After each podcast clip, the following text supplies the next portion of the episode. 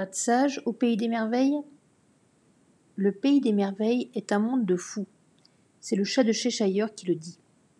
Si Alice va voir le lièvre de Mars, elle rencontrera un fou. Si elle va voir le chapelier, elle rencontrera un fou. Le chat lui-même se définit comme fou. La preuve, il remue la queue quand il est en colère et il gronde quand il est content. Tout l'inverse de la normalité. Il est donc assez peu probable de rencontrer quelqu'un de sage dans ce pays. Y a-t-il un sage? Peut-être qu'il n'y a pas de sage au pays des merveilles. Et puis, en quoi cela serait-il si grave? Si c'est un monde de fous, on n'y a pas besoin de sagesse. À quoi servirait-elle?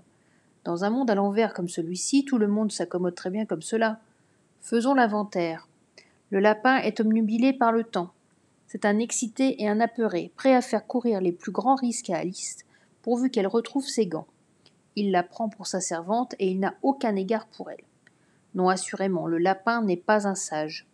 Il joue au petit chef, mais en réalité, c'est le larbin de la reine. Continuons.